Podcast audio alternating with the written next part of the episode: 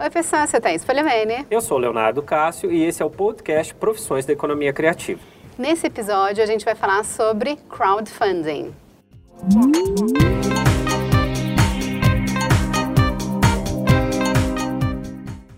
Economia do compartilhamento, crowdsourcing, crowdfunding. Diversos modelos de trabalho colaborativo foram criados com o desenvolvimento da internet e suas redes sociais, que, diferentemente do que muitos pensavam, não aniquilou as relações interpessoais. Para que somar se a gente pode dividir? Já profetizava nosso querido poetinha Vinícius de Moraes. A economia do compartilhamento, divulgada por muitos formadores de opinião, defende que a ideia e o conhecimento devem ser partilhados, difundidos entre todos e não concentrados em uma pessoa ou grupo social.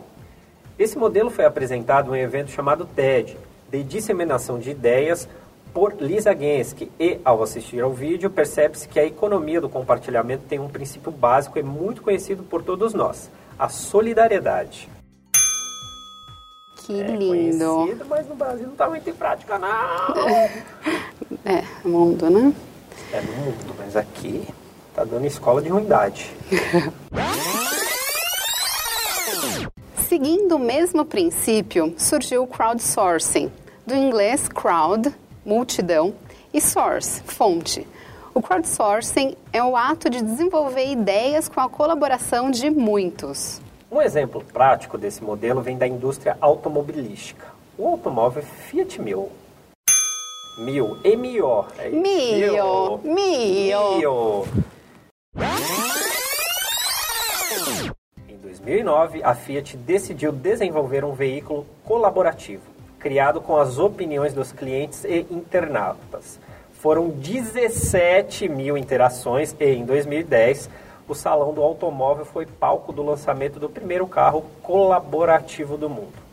Unindo os princípios dos dois conceitos até aqui abordados, chegamos ao crowdfunding. Ele é bastante difundido na Europa e nos Estados Unidos e a tradução ideal é financiamento colaborativo.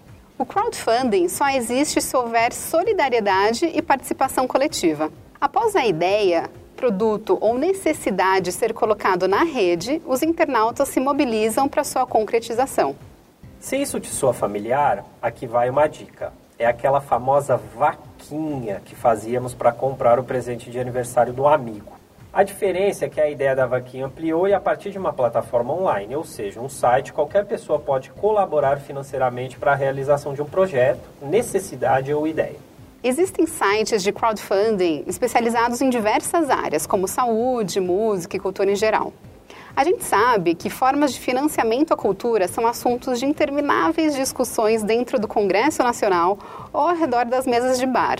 Alguns acreditam que todas as manifestações culturais deveriam ser financiadas pelo governo. Outros já acham que deveriam ser autossustentáveis. O modelo de crowdfunding trabalha com a segunda opção, porque cada valor investido corresponde a uma recompensa pré-definida pelo artista ou produtor.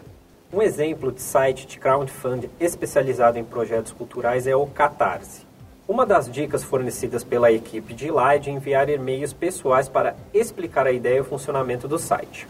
O marketing one-to-one, aliado à divulgação nas redes sociais, é a melhor forma de atingir o objetivo e alcançar a verba necessária para a realização do projeto. A união da tecnologia com a cultura e qualquer outra área, como gastronomia, vestuário ou educação, amplia a percepção e modifica o olhar, facilitando a construção de uma sociedade mais criativa, solidária e ética.